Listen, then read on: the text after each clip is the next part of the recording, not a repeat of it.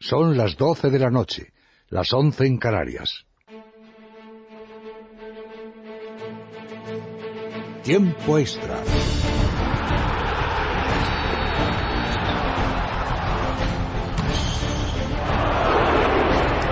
Carlos, mi bola ha ido dentro. No perdemos, no merecemos, no merecemos. Derecha, derecha, rápido, ojo y señal, se cierra así, se abre.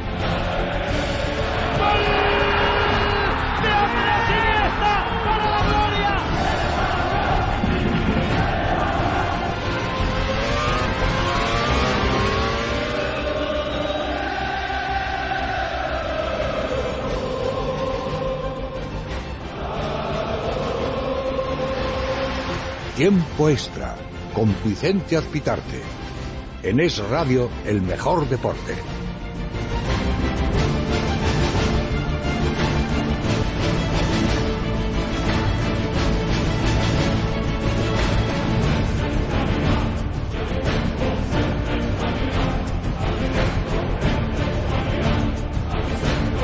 Menos de 48 horas para que se produzcan dos asuntos. En primer lugar, lo conoceremos a lo largo de la noche del sábado, el nuevo presidente eh, del Fútbol Club Barcelona. Enseguida hablamos de eso. Antes jugará el Real Madrid a las 11 del mediodía, hora peninsular. Jugará el Real Madrid en Melbourne frente a la Roma. Veremos el inicio del proyecto Rafa Benítez. No sabemos si será Keylor Navas el portero titular este sábado. Lo más probable es que sí. No sabemos si lo va a ser a lo largo de la temporada a esta hora lo normal es que sea Keylor Navas, pero eh, muy poco tiempo vamos a conocer el fichaje de Kiko Casilla por el Real Madrid. En el conjunto blanco empiezan a descartar la operación de Gea después de los últimos movimientos de Luis Van Gaal y el Manchester United. Es cierto que la oferta que hizo el Real Madrid, en este mundo hay ofertas para ser aceptadas y también se hacen ofertas simplemente por realizarlas. Y da la sensación de que desde la planta noble del Santiago Bernabéu la oferta que se realizó en un primer momento por David De Gea no era una oferta para ser aceptada por el Manchester United. El Real Madrid ofreció 25 millones de euros pensando que el Manchester United a lo mejor podía aceptarlo sabiendo que el año que viene David De Gea saldrá gratis, porque ese es el verdadero objetivo de Florentino Pérez, no gastarse el dinero este año en David De Gea y traérselo el año que viene. Aún así, veremos cómo inicia la pretemporada del Real Madrid y veremos qué necesidades tiene Rafa Benítez en la portería con Keylor Navas y Kiko Casilla en el momento en el que se confirme, porque incluso aunque llegara Kiko Casilla tampoco sería seguro que se quedara durante toda la temporada en el Real Madrid si Rafa Benítez muestra la necesidad de traer a un portero de garantías o de más garantías que las que le pueda generar tanto Keylor como Kiko Casilla al nuevo técnico del Real Madrid, que sigue preparando la pretemporada y hoy, como contábamos en Libertad Digital, con el cambio de posición de Gareth Bale, no solo en la izquierda, sino que también está probando en la media punta,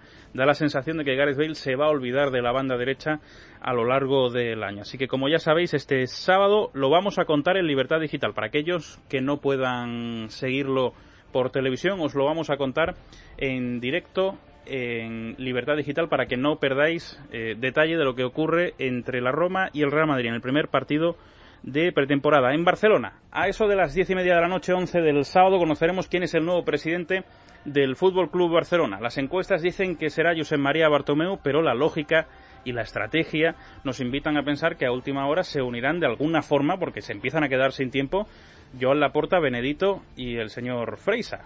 Eh, lo vienen negando desde hace diez días, pero es que si quieren estar en la junta directiva los tres, se tienen que unir. La última hora que conocemos ese Barcelona es que Joan Laporta sí que va a poder contar y ese es, eh, esa es su arma fuerte, importante para las elecciones este sábado. Asegura casi Joan Laporta el fichaje de Paul Pogba si consigue la presidencia del Fútbol Club Barcelona. No solamente lo ha dejado caer él durante la campaña electoral, sino que hoy ha sido Mino Rayola, el controvertido representante de Paul Pogba y de Zlatan Ibrahimovic, el que ha dicho si gana Laporta, Pogba podría ir al Fútbol Club Barcelona. Evidentemente, dice podría, porque después tocaría la negociación entre el Fútbol Club Barcelona y la Juventus. Pero Pogba sí que estaría encantado de marcharse al Barça si Laporta fuera presidente por la intermediación de su representante Mino Rayola. Eso en cuanto a Real Madrid y Fútbol Club Barcelona. Hoy ha jugado la selección sub-19, les tenemos en el europeo y vamos a estar en la gran final. Le hemos ganado ya a Francia con un gol de Marco Asensio, con dos goles de Marco Asensio, el jugador del Real Madrid ha sido el mejor jugador del encuentro y España se mete en la gran final después de ganar a Francia. La final será el próximo domingo a las 8 de la tarde frente a Rusia, una selección que ilusiona después de, lo mal que lo pasamos el año pasado con las categorías de base del fútbol español. Y viniendo hacia España tenemos que hablar del Elche y sobre todo de esa de esa montaña rusa en la que anda el conjunto ilicitano en las últimas semanas. Porque el otro día os contábamos que el Tribunal eh, Administrativo del Deporte había decidido descender al Elche a Segunda División o incluso a Segunda División B si no era capaz de pagar sus deudas antes del 31 de julio. Pues bien, el Elche avisó que se, se iba a la justicia ordinaria para tratar de arreglar todo este asunto y hoy ha sido la magistrada juez eh, quien ha decidido que el Elche sigue en primera división de forma cautelar. Esa es la situación a esta hora. Luego vamos a estar en Elche porque no entendemos absolutamente nada. No, está el calendario ya hecho y una jueza ha decidido hoy que el Elche vuelve a Primera División. Insisto, con los calendarios ya hechos que se han hecho tarde, que se cambió la fecha de inicio de liga del 15 al 22, que se decidió que el Elche descendía, que se decidió que el se quedaba y que ahora la jueza decide que es el Elche quien se queda en primera división. Así que, desde luego, la situación no puede ser más ridícula para el deporte español. Pero bueno, eh, últimamente estamos viendo cosas muy, muy ridículas, tanto como que probablemente a esta hora deben seguir reunidos los de la Comisión Antiviolencia tratando de decidir si sancionan o no sancionan al Fútbol Club Barcelona, al Athletic Club de Bilbao y a la Real Federación Española de Fútbol por los pitos que se produjeron en la final de la Copa del Rey allá por el primer fin de semana de junio. Por el primer fin de semana de junio, cuando jugaron el Barça y Athletic la final de la Copa del Rey. Así que no esperéis que Miguel Cardenal diga algo sensato en este caso, porque debe estar pensando todavía si sanciona o no sanciona después de recabar la información eh, de aquellos pitidos al, al, himno nacional. Bueno, y en el Tour de Francia en el Polideportivo tenemos que destacar la gran victoria de Purito en el tercer día de montaña. Hoy terminaba también en puerto de categoría especial y Purito ha dado un auténtico recital. Se lleva una etapa importante para el ciclismo español después de este mal inicio de Tour de Francia. Sigue Chris Froome al frente de la clasificación. Luego nos cuenta todo Dani Ortín. Hoy tenemos tertulia tabernaria porque es jueves, así que tendremos tiempo de analizar todo esto y muchas más cosas. Son las 12 y 7 minutos de la noche, una hora menos en Canarias. Tiempo de deporte, es radio. Te quedas con nosotros. José Manuel Puertas, buenas noches. ¿Qué tal? ¿Cómo estamos? Muy bien, ¿y tú qué tal todo? Muy bien, la verdad. muy, bien. a punto de empezar las vacaciones, a ¿no? puntito, a puntito. Algunos seguiremos aquí al frente de la nave, ¿eh? pero algunos se van de vacaciones. La buenas manos, ¿eh? Merecidísimas vacaciones, ¿eh? Hay que buenas manos. Eh, ¿Qué le preguntamos hoy a nuestros oyentes en Twitter? Bueno, hoy en un acto todos los candidatos a las elecciones del Barcelona han apoyado la consulta soberanista y han apoyado pues el proceso eh, soberanista y la, identificación como país del Fútbol Club Barcelona. Todos, como te digo, los candidatos a esas elecciones a la presidencia del Barcelona. Pues le preguntamos a la audiencia de tiempo extra qué les parece que pase lo que pase, el que sea el presidente del Barcelona apoye evidentemente esa independencia de Cataluña. En arroba el tiempo extra y en tiempo extra arroba es radio.fm. Al final te lo leo todo y ya te digo que la cosa está caliente. Y enseguida también vamos a hablar de eso esta noche, porque a mí me gustaría saber también qué opinan los aficionados al Fútbol Club Barcelona que no son de Cataluña. Un aficionado del Fútbol Barcelona que nos esté escuchando desde Sevilla, al aficionado del Fútbol Club Barcelona que nos esté escuchando desde Cáceres, desde La Coruña, independentista. o que esté en Tarragona, efectivamente, y se considere español. Evidentemente, el Fútbol Club Barcelona es un equipo que juega la Liga Española y que eh, genera mucha controversia todo lo que está eh, opinando y decidiendo durante los últimos años. Pero está claro que a mí me gustaría saber cuál es el sentimiento de aquellos aficionados que cuando ven que todos los candidatos a la presidencia del Fútbol Club Barcelona tienen claro que el Fútbol Club Barcelona es una herramienta por la independencia, pues eh, a lo mejor estos aficionados pues deciden hacerse del Bolton o del Inter de Milán o de cualquier equipo de otro país que no sea el español. Pero bueno, luego le preguntamos a nuestros amigos. Eh, es jueves, como decía, tertulia tabernaria.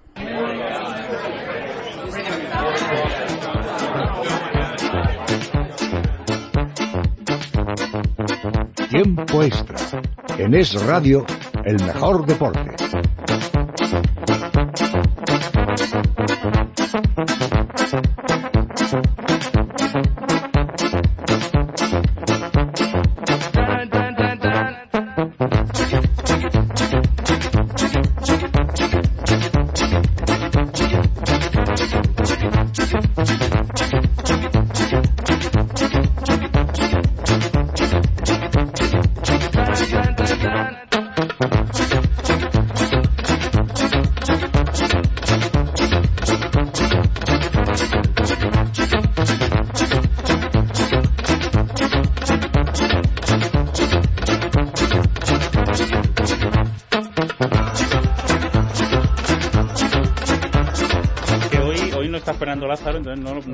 No, teníamos que haberle puesto menos tiempo, ¿no? La sintonía, ¿no? La tertulia también. Miguel González Adalid, buenas noches. Buenas noches, Vicente. Hola, Sergio Valentín, buenas noches. Hola, muy buenas noches. ¿Cómo estáis? Muy bien, que no esté Fernando Lázaro eh, no quiere decir que no me acabe de acordar de mandarle Ah, el bien, sonido de la bien, música. Efectivamente. Terminará la temporada y Fernando Lázaro todavía estará diciendo... Es posible, es posible. Miguel cualquier día me manda eso. El otro día, de hecho, me lo dijo. Recuérdale a Miguel, por favor, que me mande eh, la sintonía de esta tertulia tabasaria. Al final se lo voy a mandar yo, ¿eh? ¿Tú has visto la película de Borat o no? ¿Sabes quién es Fernando? Sí, sí, ya me lo preguntaste, sí, sí. Sí, sé quién es Fernando, evidentemente. Hombre, Fernando es un grande en el periodismo español. El- y Sergio No, pero- debe conocerlo, claro. Claro, claro. Y él me conoce a mí. ¿Ah, sí? Claro. Eso ya no se extraña más. Es que Fernando es muy madridista, alguna ¿Qué vez le dice? habrá agarrado por la pechera y a Sergio lo habrá Es dicho, verdad. ¿no? ¿Qué dices, José? Que entre grandes se conocen. Hombre, claro. Sergio Fernando y Fernando Sergio. Qué envidia me das, José. ¿Por qué? Hombre, mañana estás oficialmente de vacaciones, ¿no? Bueno, llevo seis años sin tener 15 días de vacaciones. Entonces no Mañana estoy de Envidia me dabas. José. Bueno, de hecho, mañana no. Con dentro de media de 40 minutos está oficialmente de vacaciones. Así es. Bueno, pues me darás envidia aunque sea solo este año, ¿no? Pero tú te vas de vacaciones este año, Sergio. Yo ¿no? sí, pero ¿Seguro? yo siempre cierro El Madrid no cierra por vacaciones. ya y por eso estoy aquí. Pero cuando Pero no te ¿Y cuándo decir, te vas a ir, claro. entonces? me voy Cuando empiece la temporada. cuando Ah, empiece la temporada, porque la claro, temporada. como aquí todo el mundo se quiere ir ahora en Claro, julio y agosto, pues es Sergio siempre Lo pone, antepone los intereses Sí, de la sí, Lo empresa. a los importante es la, pretempera- la pretemporada. Claro Estás que sí. quedando magníficamente, Sergio. Muy bien, Sergio, claro que sí. Mirando por los compañeros. primero sí, primero por los compañeros y la empresa, Sí, efectivamente. sí, sí, además, eso es así. Oye, José, no me vas a dejar mal en esta ocasión. Yo no quiero dejarte mal, pero no te, no te quedes mejor de lo que es, tampoco es necesario. No, efectivamente, ahí sí, ahí sí. Bueno, Sergio, tráenos la última hora de cómo está la situación entre el Real Madrid Kiko Casilla y el Real Madrid de pretemporada en Australia. Contábamos que teníamos la sensación de que cuando el Real Madrid quisiera fichar a Kiko Casilla lo iba a conseguir y así ha sido en el día de hoy cuando el Real Madrid ha subido su oferta de 4 millones a 6 millones de euros y por lo tanto el español lo acepta y mañana en principio el Real Madrid va a hacer oficial la contratación de Kiko Casilla, portero del español. No va a haber presentación mañana, sino que directamente el portero coge un avión desde Barcelona ¿Así? y se marcha a Australia, donde ya le esperan para que comience esa gira con el Real Madrid, donde ya están sus compañeros desde hace unos cuantos días. Y vamos a ver si en esta operación entra eh, Marco Asensio, el jugador del Real Madrid, porque lo ha pedido el español, y vamos a ver si lo acepta. Pero lo que es seguro es que Kiko Casilla va a ser jugador del Real Madrid por seis temporadas, y esto no supone, esto no supone Ojo. que el Real Madrid decida que ya no quiere a David De Gea. Efectivamente. O sea, podría llegar David De Gea, es más, yo creo que va a llegar David De Gea y esto supondría la salida, a mi gusto, inmerecida de Keylor Navas. ¿A dónde Bueno, va- vamos, espera un momento, vamos por partes. Yo cuento todo y aunque sea... Efectivamente. En primer lugar, ¿qué os parece Kiko Casilla, Miguel, José? José, por favor. Yo, eh, antes de ayer creo que era, teníamos un debate en la redacción sobre porteros y a mí me parece más portero que Keylor Navas. De hecho, me parece un portero más moderno que Keylor Navas, ¿no? Salvando todas las distancias, Keylor me parece más un portero tipo Casillas, un portero más eh, de reflejos, un portero más de uno contra uno, si quieres, y, y Kiko Casillas el típico portero grande que va muy bien por arriba, pero que además es un portero muy felino. A mí me parece que no hay cuatro porteros mejores que Kiko Casilla en España, seguro. Lo que pasa es que hasta ahora lo hemos tenido en el español, que al final no luce tanto, pero a mí me parece un portero extraordinario.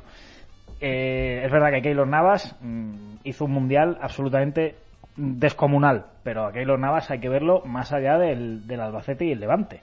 A mí eso, mm, de momento en el Real Madrid no ha demostrado ser portero para el Madrid. Creo que es un gran portero, pero es que creo que Kiko Casilla es muy buen portero. Entonces yo mm, no me sorprende nada el escenario que está diciendo Sergio de que si finalmente llegara De Gea, el que pudiera salir fuera Keylor Navas, porque yo no creo que Kiko Casilla venga a ser el suplente de Keylor Navas. Yo lo he dicho ya en alguna ocasión, para ser portero de Madrid no solo se necesita ser un gran portero, sino que encima hay que saber aguantar una presión y el peso de la camiseta que no todo el mundo lo sabe hacer. Mira, por ejemplo, Diego López es un portero al que yo he alabado mucho y no sé, no creo que sea el mejor portero de España, evidentemente, pero creo que aguantó la presión eh, y no lo tenía nada fácil, mm, muy por encima de lo, de lo esperado.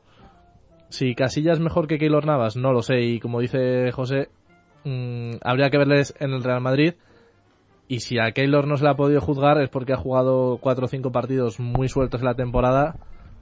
Que los Mm, hubiéramos jugado tú y yo, esos partidos. Sí, probablemente. Sí, sí. Probablemente. Entonces, es muy difícil medir la valía real de estos jugadores. Pero bueno, de, la Keylor lo has dicho tú, José, ha jugado un mundial que no sé, no es una minucia. No, y fue el portero Y- del mundial, y- co- pero de, de calle, vamos. y se salió. Sí, sí. Entonces, quedan dudas. Eh, yo recuerdo que Keylor Navas, cuando, cuando se acabó la temporada, mm, rajó bastante porque, claro, llevaba toda la temporada callado, asum- asumiendo su suplencia, y cuando acabó la temporada dijo que él no estaba satisfecho para nada, que no venía aquí para ser suplente y que quería jugar. Si, como dice Sergio, acaba viniendo de Gea, lo normal puede que sí que sea que, que Keylor Navas se vaya, pero pero yo no sé, no sé exactamente, me tiene muy despistado el Real Madrid en este asunto, porque no sé muy bien qué es lo que trama. Si ficha Casilla, teniendo a Keylor Navas, y va a ir a por De Gea, yo no sé si es para mandar un recado al Manchester en plan, ya tenemos dos porteros, o si es que ya tiene mirado algo Keylor Navas, porque es que fichar a Casilla, teniendo Keylor Navas y probablemente De Gea, yo es que me, me- estoy muy despistado en este asunto. Ya, a mí me parece el movimiento, el fichaje de Kiko Casilla totalmente innecesario si al final acaba llegando David De Gea. También dijimos Porque- que el de Keylor era innecesario y al final pagó los platos todo Diego López. Pero hay que entender, Sergio, primero, que De Gea todavía no está en la disciplina del Por eso he dicho Madrid. si llega. Y que no como, es seguro pretende- que- que como no pretenden ficharle, Claro, no es seguro que vaya a llegar. Yo creo que es difícil que el Real Madrid suba la oferta hasta los 35 millones de euros, sabiendo que el año que viene Claro. va a salir gratis del Manchester United. Eh, Kiko Casilla llega por 6 millones de euros y vamos a ver qué pasa con Marco Asensio, del que ahora nos hablarás. Pero eh, Rafa necesita otro portero de garantías en eh, Australia. evidentemente se ha ido Iker Casillas y el Madrid necesita otro portero. Por eso he dicho que si el Madrid, cuyo objetivo es David De Gea, lo consigue, el fichaje de Kiko Casilla lo veo innecesario e incluso un problema. Porque vuelves a tener tres, tres porteros de alto nivel con exigencias muy altas como son Kiko, como son David De Gea y como, so- y como es Keylor Navas. Por eso lo veo innecesario. Ahora, ¿lógico ahora? Sí, pero en el futuro puede ser un problema. Ahora, dicho esto, a mí, de los tres porteros, el único que me da garantías al 100% es David De Gea, porque ha estado jugando varias temporadas en el Manchester United y es un club del nivel similar al del Real Madrid en cuanto a presión. Ahora, me parecería muy injusto que Keylor Navas, habiendo hecho la temporada en el Levante, habiendo sido el portero más destacado en el Mundial de Brasil, se vaya a marchar del Real Madrid sin tener una sola ocasión. Y es así, porque no habrá tenido ni una sola ocasión de demostrar su valía como portero del Real Madrid. Fue una pena que Ancelotti apostara por Iker Casillas, que ahora está fuera, en lugar de Keylor Navas, y Keylor es que no ha tenido partidos, como habéis dicho, en los que tuviera exigencia. Entonces, a mí me parece que el movimiento en el Real Madrid es raro desde hace varias temporadas y se acaba fichando a David De Gea, pues otra vez es meterse en el mismo problema. Luego además, eh, yo es que sigo la actualidad deportiva un poco desde más lejos que vosotros, pero yo tenía entendido que Keylor Navas iba a estar lesionado de larga duración y ya va a jugar este fin de semana contra la Roma. ¿no? Bueno, aquí contamos que la recuperación de eh, Keylor iba mejor de lo que se estaban diciendo en otros medios. Y cuando llega el primer día, los que escuchan el radio y le ven Libertad Digital, pues no les sorprendió. Muy bien dicho, Sergio. Bien, eso en cuanto a la portería, veremos qué ocurre. Y Marco Asensio dices que puede entrar en la operación eh, por Kiko Casilla y marcharse cedido al español. Claro, es que ha ido Vázquez, que está ya en el Real Madrid. eh, Marco Asensio va a estar en principio en la pretemporada del Real Madrid después de este europeo, pero los planes iniciales del Real Madrid eran cederle, porque no tenía hueco en el Madrid, solo había jugado en el Mallorca en segunda división, veían como sucesión un buen paso. Había muchos clubes interesados, entonces si el Madrid se hace con Vázquez, se hace con Kiko Casilla, pues es una salida lógica. El español lo ha pedido y yo creo que es una buena salida para él, aceptará y al Real Madrid lo, lo ve con buenos ojos, así que yo creo que se marchará cedido y es un buen jugador, como ha demostrado en la tarde de hoy, eh, con ese partido de España sub-19. Antes no lo había demostrado, ¿no? Solamente hoy.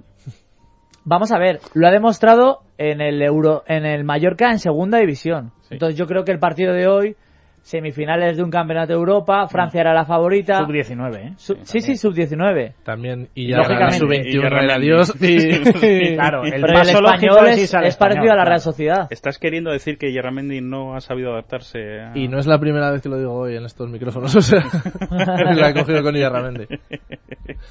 O sea que Marcos Asensio, José, ¿qué te parecería que se marchara al español? Me, me parece lo más lógico. Marcos Asensio en, el, en el- Marcos Asensio en el Madrid no va a jugar ni un minuto. Entonces, me parece el, el movimiento más lógico. Vamos a darle eh, al muchacho el tiempo necesario para crecer y foguearse en primera división. Es que no ha debutado en primera. Pensar que Marcos Asensio va a aparecer en el Madrid y va a sentar a Gareth Bale, o va a sentar a Cristiano, o va a sentar a mm, ni a Jesse prácticamente. Es que, es que no, no. Es No, que es que lo no normal es que vaya cedido a un equipo de primera. Es que es lo lógico que se arte de jugar y que mira Lucas Vázquez o mira Callejón o mira tanta otra gente, ¿no? Y si luego, después de un año o dos de cuajo en primera, vuelve y se hace un sitio, pues será jugador para el Madrid 15 años y si no, pues estará un par de años y se marchará y ya está. Pero lo- ahora lo lógico es esto, Como Cherise, por ejemplo. claro. ¿Se va a quedar Chelsea?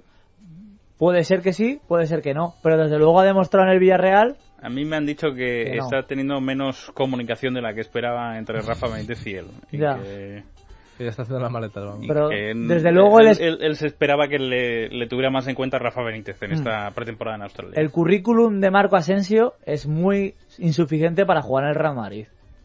Yo es lo único que digo. ¿Que tiene talento? Sí, pero ha Pues si demostrado muy está haciendo poco. la pretemporada como Chelsea, por ejemplo, pues tendría alguna posibilidad, pero si ni siquiera está haciendo la Claro. pretemporada, no está metido en la dinámica del equipo.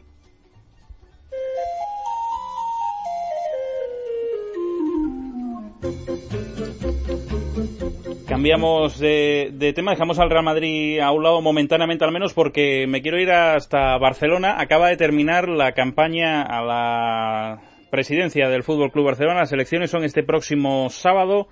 Bartomeu, Laporta, Benedito, Freisa. Uno de ellos va a ser el próximo presidente del Fútbol Club Barcelona. Martín Molina, buenas noches. Hola, buenas noches. Si no me equivoco, nos contabas ayer que ibas a estar siguiendo a Joan Laporta en el meeting final de campaña, ¿no?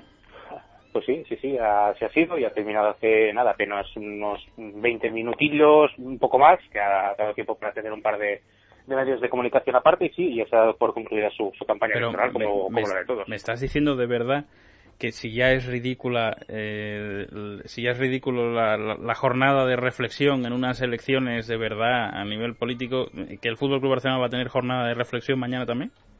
Bueno, sí, hay situaciones que parece que des- desde, el siglo XIX pues que no se han movido y ahí estamos.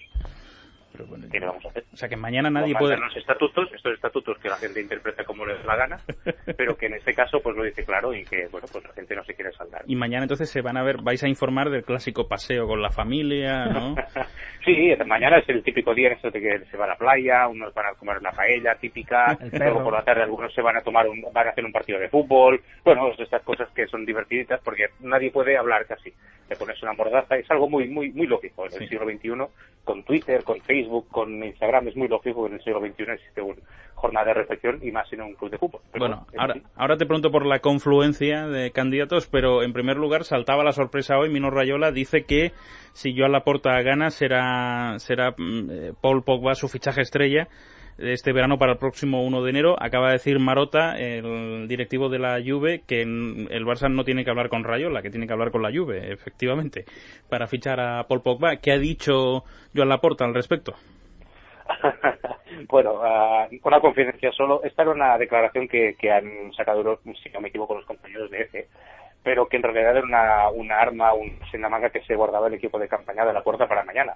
Y sin embargo, pues los compañeros, los profesionales que son muy buenos, pues les han, les tirado al, suelo esta, que era su, su bomba, digamos, para, para esta jornada de reflexión en la que no se puede pedir el voto, pero sí pueden ocurrir cosas como estas. En, cualquier caso, la reflexión que ha hecho Laporta es lo mismo que ha dicho durante toda la campaña, que él tenía muy buena relación con Mino Rayola, que Mino Rayola tenía la clave de este fichaje, que si él ganaba, pues veía mecanismos para, para poder ganar y simplemente pues ha dicho que Mino Rayola básicamente ha confirmado lo que él viene diciendo durante toda la, la campaña. Bueno, y ahora confírmame tú lo que venimos diciendo a lo largo de la semana, que es que Bartomeu en una elección frente a tres eh, es favorito para llevarse las elecciones el próximo sábado, pero que si los otros tres candidatos le hacen la pinza y deciden apoyarse unos a otros, será Joan Laporta el presidente. Acaba de terminar la campaña. ¿Alguno de los otros candidatos, Benedito o Freisa, han dicho que vayan a apoyar a Laporta y que se retiren? No, para nada. para nada. Para nada, al, contrario, todos se han enrocado en su posición, es, muy, muy legítimo. Mm, hay que entender también un poco qué viene a hacer cada uno aquí es evidente que, que Benedicto cuando pensó mm, en enero, cuando se hizo el avance electoral, pensaba claramente que, que solamente que, que, ni Bartomeu ni Laporta se iban a presentar a estas elecciones. Básicamente Bartomeu por todo el por todo el problema del caso Neymar y Laporta porque pensaba sinceramente de que de que no iba a estar, de que finalmente pues iba a decir que no y se pensaba que él con alguien continuista de la Junta iba a tener muchos más enteros para ganar las elecciones. Sin embargo, una vez ha montado todo el tinglado, pues se ha encontrado que el medio y una cosa por dignidad y por todo el, aparato que tiene detrás, pues no puede decir que no. Básicamente porque decir que no sería renunciar a la primera posición, sería ser segundo, sería ser el, vicepresidente. No me saldrá, el segundo de la puerta, pero ah, evidentemente pues la puerta tampoco quiere poner a Benedito de segundo, porque tiene su propia gente. Y Tony Freixa en estas elecciones lo que está básicamente es para hacer un lavado de imagen que ha hecho muy bien Xavier Martín, que fue director de comunicación del, Barcelona en la época de Sandro Rosell, que a quien echó, por cierto, y que luego pues ha fichado Tony Freixa básicamente para este lavado de imagen que lo ha hecho muy bien para en un futuro sí poder optar a la presidencia a lo mejor en el 2021 cuando sean las, las siguientes elecciones. Y básicamente pues en este escenario en que cada uno dice que no, la Corte evidentemente pues es quien manda en las encuestas entre los tres y tampoco quiere decir que no, que al final pues nos vamos a a unas elecciones entre cuatro, no va a haber, mm, a no ser que haya una bomba nuclear esta noche, que me parece que no está prevista, pues no va a haber ningún pacto y van a haber los cuatro a, la, a las elecciones del, del sábado. Bartomeu diría que ser vicepresidente no está tan mal porque si imputan al presidente puedes eh, subir al presidente y si a ti también te imputan no hace falta que dimitas, no convocas unas elecciones y te presentas. A esta hora, Martí, 12 y 27, una hora menos en Canarias, la misma hora en Barcelona. ¿Quién va a ser presidente el próximo sábado? A Bartomeu. Pero la Laporta se presentaba porque sabía que iba a ser presidente. Sí, pero no contaba con el triplete. Así que un triplete es un triplete, ¿eh? un triplete es un triplete. El socio del Barcelona es, es, francamente conservador y a la Laporta le ha pasado una cosa. a ver, hoy lo estamos comentando hoy con algunos compañeros en, en, este acto de, final de campaña antes de, de, ir a la puerta que al final pues básicamente nos ha confirmado todo lo que comentábamos. tú puedes, me hacíamos la, analogía con, con, lo que pasó con Guardiola con el triplete del año 2009. O si, si quieres, pues con el triplete que consiguió el Barça hace apenas un mes. Tú puedes tener a Messi, tú puedes tener a Neymar, tú puedes tener a Luis Suárez, tú puedes tener a, Iniesta, tú puedes tener a todos estos pedazos de jugadores, pero necesitas también un trabajo. Y este trabajo la Laporta no lo ha tenido. No lo ha tenido básicamente porque hasta último minuto no decidió realmente si quería presentarse o no a las elecciones básicamente lo que pasó es que su equipo de campaña hace un par de meses le dijo, oye, Jan, si te quieres presentar, nosotros tenemos que trabajar ya, porque no nos podemos presentar un día, decir tú que te presentas y sin embargo no tener nada hecho. Para poner un ejemplo, cuando Laporta dijo que se presentó, fue un martes, su web, su página web, no se actualizó hasta el cabo de 15 días. Claro, todas estas cosas es un trabajo previo que no se ha hecho y esto poco a poco son pequeñas cositas, pequeñas cosas del trabajo que han hecho que la porta, por más carisma que se tenga, pues no se gane. Del mismo modo que decíamos que, es absurdo que a día de hoy haya jornada de reflexión, pues a día de hoy para ganar unas elecciones no basta con el carisma, se necesita mucho más trabajo. Y este trabajo es el que le ha faltado a John Laporta. Que luego va a estar muy cerca, no estoy, estoy convencidísimo, que a lo mejor incluso puede ganar, bueno, pues oye, estas cosas yo no, no soy adivino, yo soy periodista, pero a día de hoy me parece que va a ganar Bartomeu. No por mucho, pero va a ganar Bartomeu. Me quedo analizándolo aquí en la mesa y te dejo que sé que tienes mucho trabajo. Martín Molina, gracias. Ese Barcelona, un abrazo fuerte. Gracias, un abrazo. La verdad es que eh, lo que nos ha contado Martí, de que los compañeros de la agencia EFE han destapado lo que el entorno de Joan Laporta tenía preparado para mañana en plena jornada de reflexión para reventar las elecciones, me parece cutrísimo, ¿eh?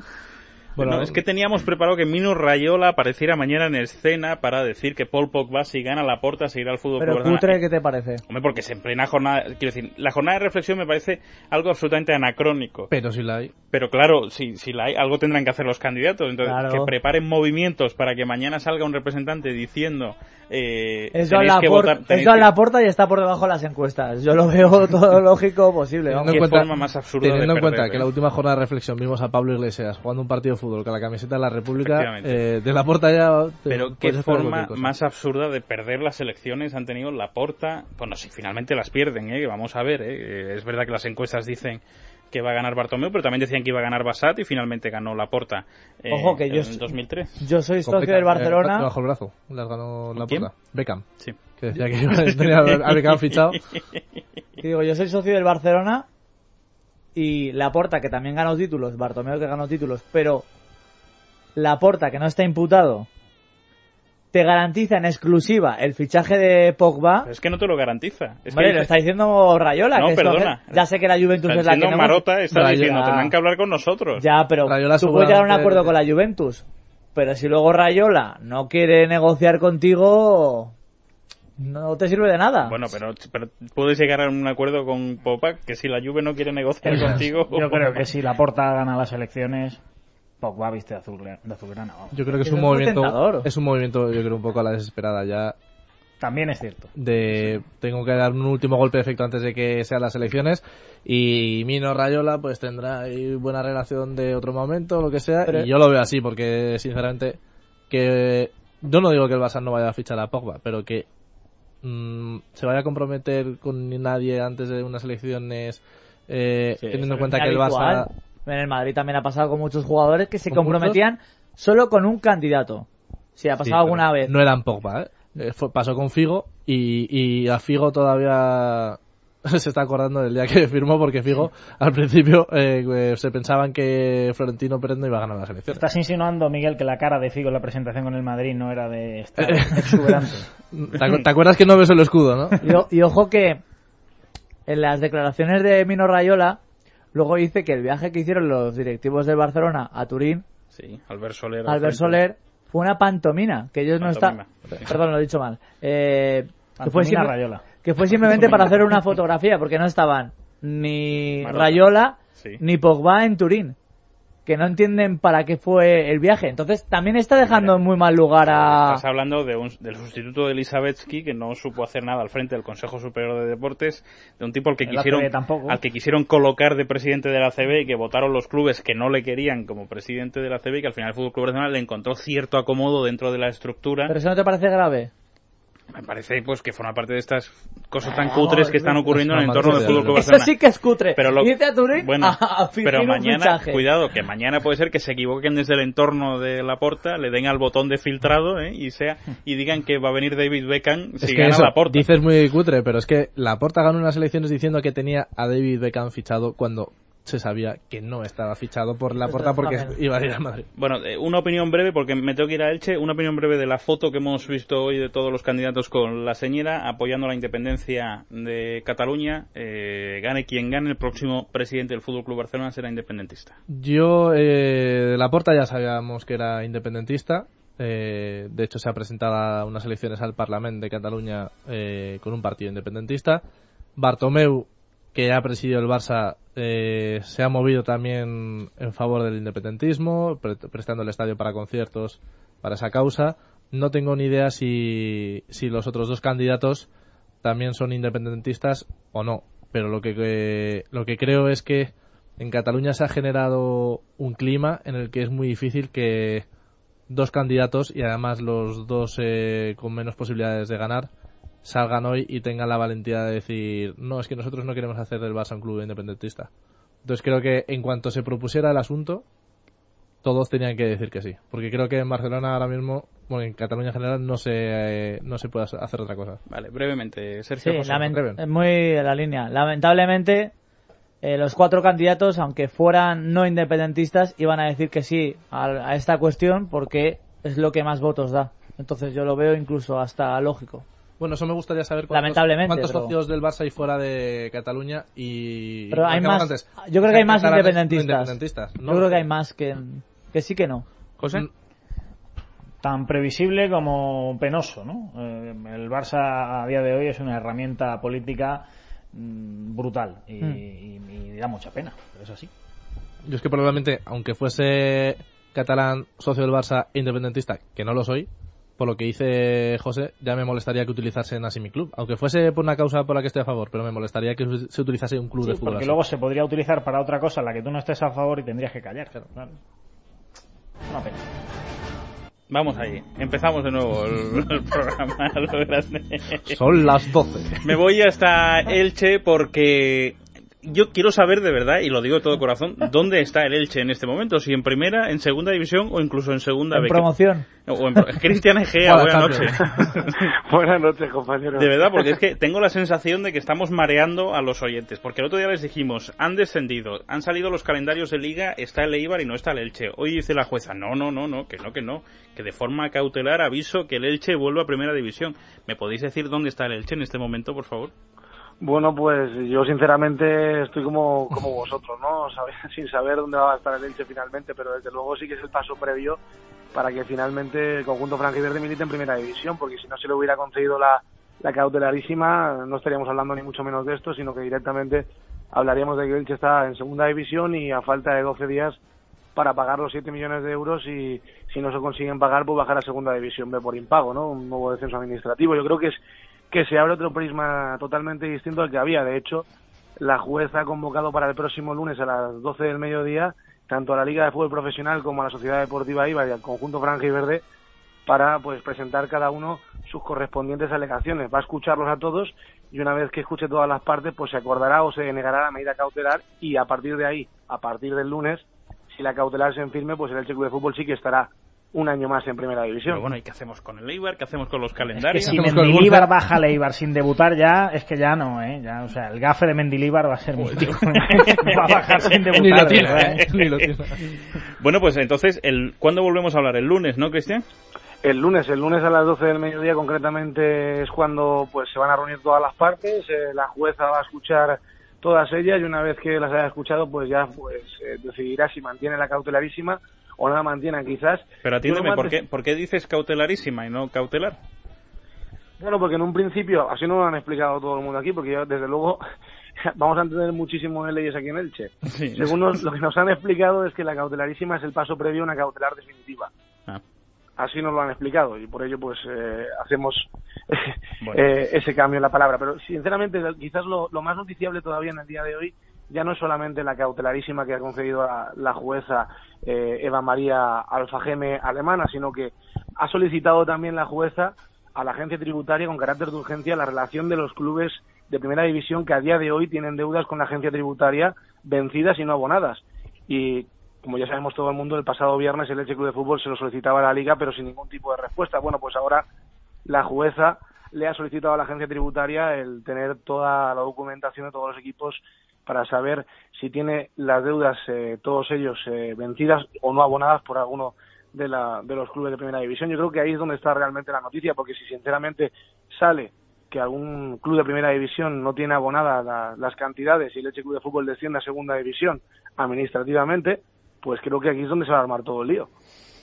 Qué cutre, de verdad, qué cutre. Bueno, eh, Cutre Cristian- y vaya, vaya liga, ¿eh? lo digo Ya, sinceramente. Cristian Egea, te mando un abrazo fuerte. Gracias, el lunes hablamos. Un abrazo, hasta luego compañeros. José, ¿qué me ibas a contar? Pues te voy a contar una historia que mm, os va a gustar. Bueno, eh, tiene su parte, su parte bonita y su parte no tan bonita, pero fíjate lo que son las cosas del fútbol, el fútbol clásico, ¿no? El fútbol moderno estamos diciendo que tiene cosas cutres. Bueno, hoy, por- bueno, hoy no, ayer 16 de julio hizo 65 años del maracanazo.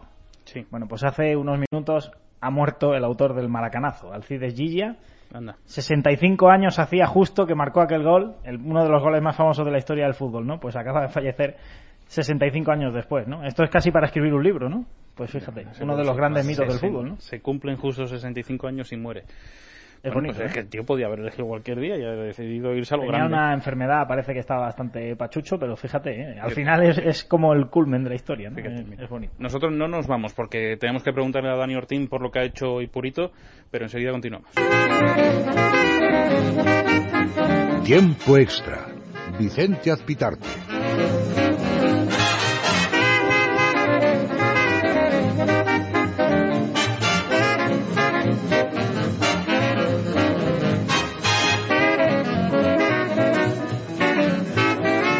Encaramos la recta final de este tiempo extra. Hablando de polideportivo, hablamos en primer lugar de ciclismo, de esa etapa en la que ha vencido hoy Purito. Por fin nos salen bien las cosas para los españoles en este Tour de Francia en etapa importante. Termina la montaña por ahora en los Pirineos después de el puerto de categoría especial en el que terminaba hoy la etapa. Nos lo cuenta todo Dani Ortín. Hola Dani, buenas noches. ¿Qué tal, Vicente? Buenas noches. Pues sí, por fin ha llegado esa segunda victoria española y de nuevo a cargo de Joaquín Purito Rodríguez, que ha sido el más inteligente en la escapada del día. Ha sido una etapa totalmente contraria a lo que veníamos viendo en los dos últimos días porque se ha ido el sol, se ha ido el calor y ha llegado la lluvia, muchísima lluvia, ha bajado la temperatura y eso parece que ha favorecido también a algunos de los principales rivales de Chris Froome como Alberto Contador, pero en cuanto a la victoria de etapa, como decimos, Purito ha sido el más inteligente de esa escapada del día y en el último puerto, en Plató de Beis, se ha marchado de sus compañeros, ha atrapado a Jakowski que iba por delante y ha llegado en solitario para conseguir esa segunda victoria española y justo ha ganado cinco años después de que consiguiera la primera que él mismo consiguió en Mende, una etapa, por cierto, que vamos a tener este fin de semana. En cuanto a los favoritos, ha habido muchísima guerra. Por fin se ha visto una etapa de verdad en este Tour de Francia, donde el conjunto Sky ha dominado, ha evitado que haya que se marchen algunos de los grandes candidatos a optar al, al maillot amarillo en París, pero sí que hemos visto pues ataques de Valverde, de Contador, de Quintana, todos ellos se han movido, incluso Vincenzo Nibali, pero Chris y sus compañeros han estado muy bien y han evitado que haya diferencias. Por tanto, el británico sale de los Pirineos con casi tres minutos sobre el siguiente clasificado, Alberto Contador, a más de cuatro, así que todavía habrá que esperar para ver si pueden derrocar al británico. Queda mucha carrera por delante, primero el macizo central y luego ya en la última semana los Alpes. Etapa para el ciclismo español, la segunda, como nos contaba Dani Ortín, Purito Rodríguez. Vamos a ver si mejoran las cosas para los españoles. Donde sí están mejorando, por lo menos las sensaciones, José, es en el equipo de Copa Davis, ¿no? Pues sí, desde luego, por lo menos hace dos semanas parecía que íbamos a ir a Rusia a prácticamente certificar el descenso a, a, a la tercera división, que se dice pronto, tercera, con lo que ha sido ¿eh? España. ¿eh? A la tercera, ¿eh? Eh, bueno, y ahora Como el escenario en Vladivostok, allí prácticamente en Corea, pues es eh, más o menos optimista. Es verdad que la pista es, es rápida, lógicamente, los rusos saben lo que hacen. Pero bueno, ah, finalmente ha ido Pablo Andújar, ha ido Tommy Robredo como número uno, ya sabemos que se cayó David Ferrer y sobre todo pues se ha borrado de un plumazo toda la polémica que había sobre si era un tema machista, si no lo era, porque recordemos, la capitana del equipo es Conchita Martínez y la gente está muy contenta con ella. David Ferrer iba a ir, no va por lesión, Tommy Robredo ha ido, Pablo Andújar ha ido, Rafa Nadal no va porque sencillamente no está bien físicamente, pero todo ha cambiado, ¿no? Entonces yo sí creo que es necesario y justo decir que todo aquello que se dijo a raíz de unas declaraciones posiblemente equívocas de Tony Nadal, pues se creó una, una humareda que, que no corresponde ni mucho menos a la realidad y se está demostrando con la llegada de Conchita. Bueno, no sé si vosotros tenéis algo que aportar al respecto, porque desde luego está llamando la atención la calma, aquello que decía Tony Nadal de una mujer entrando al vestuario masculino y sin embargo con Conchita, como dice José, ningún problema. Ahí fue poco inteligente Tony Nadal porque le dio una excusa a Gala León a la que agarrarse para, para tener algo de razón en toda esa polémica, porque era una tontería de argumento. Entonces, en el momento en el que, de- en el que Tony Nadal lo utilizó, cometió un grave error. La- lo se demuestra cuando, claro, nombran a Conchita Martínez y se acaba todo el jaleo. También es verdad que tampoco podían seguir haciendo mucho más ruido. Ahora, mm, seguimos- bueno, se supone que dice José que ya no está tan fácil el descenso. Hombre, yo creo que España debería ganar, pero ojito. O sea, No, no, no, desde Por luego. ranking es mejor España. no, no. Sí, pero ojito. No, no, no he dicho que seamos favoritos, pero Claro, es que bueno, hace porque- 15 días perdíamos 5-0. Ya, ya, pero, Ahora vamos a competir. pero es eso, pero otra vez sin Nadal, sin Sí, Ferrer, sí. o sea que... No somos favoritos, probablemente. Vas a estar muy igualado. Es verdad que mm, el equipo ruso son dos juniors, ¿sí? Mm, Son el 150 y el 180 del Por mundo. eso, que por ranking somos mejores. Es verdad que Rublev es un jugador con muchísimo potencial, pero teóricamente España debe ser mejor. La pista, evidentemente, les favorece a ellos. Pero es que, insisto, con los dos juniors rusos, hace 15 días era 5-0 a favor de Rusia, ¿eh? Bueno, dejamos aquí la parte del deporte, luego remataremos porque ha venido nuestro querido Arconator. Tiempo extra. Vicente Azpitarte. En Es Radio, el mejor deporte. Y ese cartílago que lo tenemos fantástico toda la gente que hacemos tiempo extra, ¿por qué? Porque tomamos todos Artifin y tenemos un cartílago joven, sano, fuerte, un cartílago rosita que estábamos como si tuviéramos 15 años y nos permite hacer una vida completamente normal, que queremos hacer deporte, deporte, que queremos sentarnos, sentarnos, que queremos ponernos de pie, pues de pie. Evidentemente, ¿por qué? Porque tomamos Artifin, un producto completamente natural que nos ayuda a mantener una rodilla joven, sana y fuerte. Artifin de Laboratorios Mundo Natural se vende en farmacias, herbolarios y para farmaciamundonatural.es. Mundo Natural. ¿Cómo estás, querido? Pues estás tú. Pero bueno. Pero Porque, es José, cierto. eh, la semana pasada no le echamos de menos. Efectivamente. la verdad- No, no, no me echasteis nada de menos. ¿Te acuerdas que yo lo sí, te eché, yo sí te eché mucho de menos. Claro, imagino, ojo, estarías de una maravilla, dirías, mira qué bien estaba. Pues este. es verdad, el jueves pasado estaba de ruta gastronómica. Pues por eso te digo, estarías de maravilla. Entero media España, aquí. Vicente. Oye, es- No, no dijimos nada, ¿verdad, José? No, la verdad es que no. Nada. pero media España, sí. Hombre, si lo vas poniendo en Twitter nos enteramos. Ah, bueno, Es es cierto, Dime. Andrés, es Sí. cierto Sí. lo que se va diciendo por ahí de ti. Pues no ¿eh? sé si dicen tantas cosas. ¿Es cierto que has dado un 9? He dado un 9 a, sí, sí, a del revés. ¿Pero a es cierto? sí, sí, ¡Hala! del revés. A la última película de Pixar.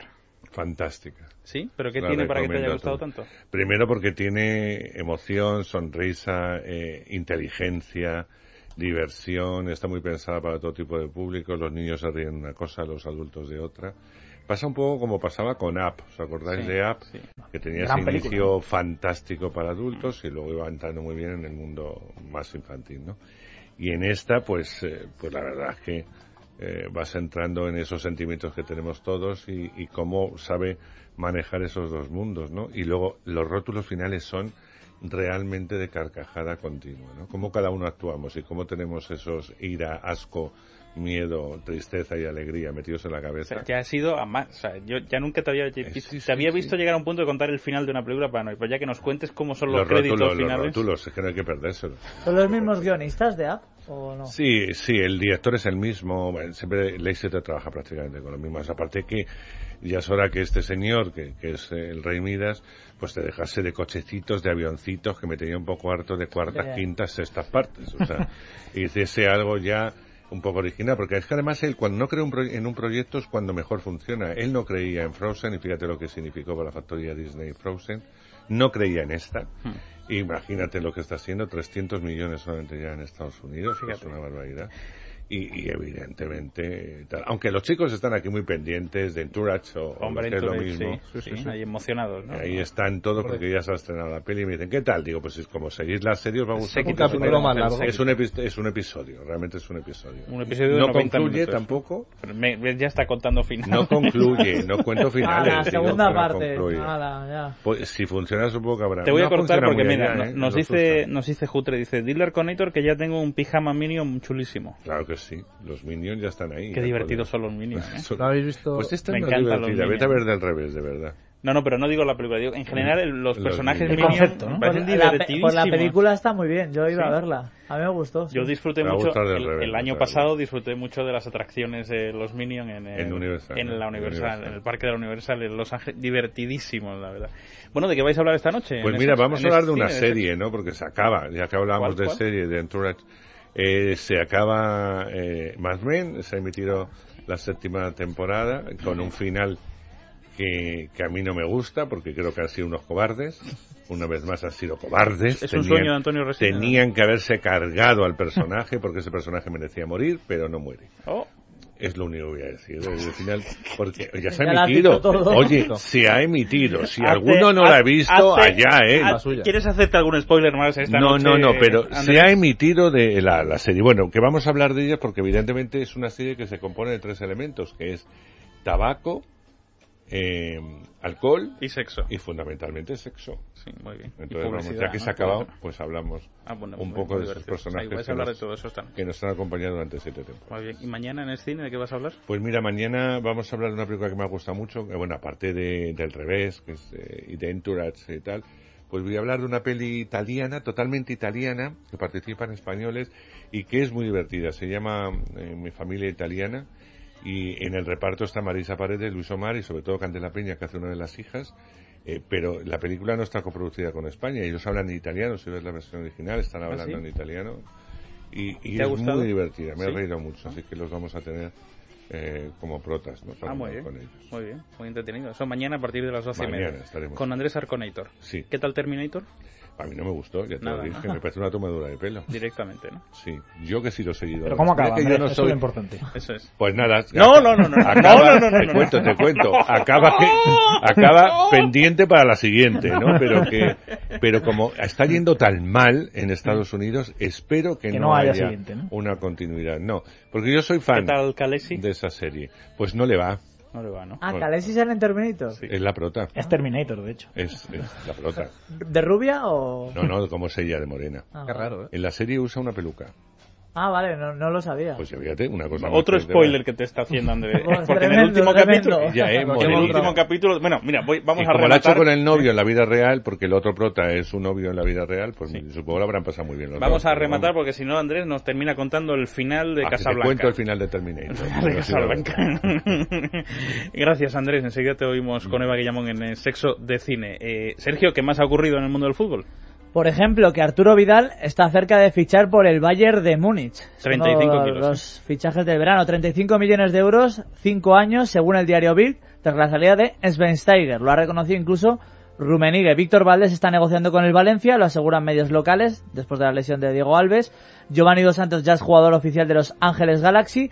El Sevilla ha ganado 0-4 al Lorca en un amistoso, dos goles de Vitolo, de Matos y de Gameiro, y el Córdoba ha ganado 0-3 al Orihuela. Además, Fernando Alonso ha dicho, el podium es cuestión de tiempo. Es optimista de cara no solo a la próxima temporada, Tiempo, sino... sí, llegará. No, no, pero se refiere a esta temporada, ¿vale? Ah, No me alegro, me siguiente. alegro que diga eso. Sí, que esta temporada. Bueno, eh, José, ¿qué han dicho nuestros oyentes en Twitter? Pues sobre ese posicionamiento de todos los presidentes eh, o candidatos a presidente del Barcelona con la independencia de Cataluña, Pascual Ruiz dice que le parece que sería una decisión que perjudicaría al fútbol. Con Cataluña independiente, el Barcelona se iría a segunda, dice. Francisco Tortosa dice que lógicamente los medios ocultarán eso y que dirán de nuevo que el Barça no mezcla política y deporte. Y Rafa MS dice que le parece genial, pero que desde luego, si es así, el Barça fuera de competiciones nacionales. Sergio, ¿cómo titulamos el Libertad Digital Deportes? Kiko Casilla cerca de fichar por el Real Madrid. Sergio, Miguel, gracias eh, por A haber ti, estado Vicente. hoy aquí en esta tertulia tabernaria. José, mm, que descanses, que disfrutes de tus vacaciones merecidas. ¿eh? Te veremos en agosto al frente Claro de, la, de la nave. En el control estuvo Amalio Varela. Eh, Andrés, espero que disfrutéis mucho durante... Sobre todo mm, Eva porque Mad Men pues les Muy va más a ella muy de Eva. Magnífico. Bueno, pero nosotros también tenemos aquel, hay Sí, alguna sí, claro muy sí. potente. sí, sí. Claro, sí, sí. Llega es sexo con Eva que llamo.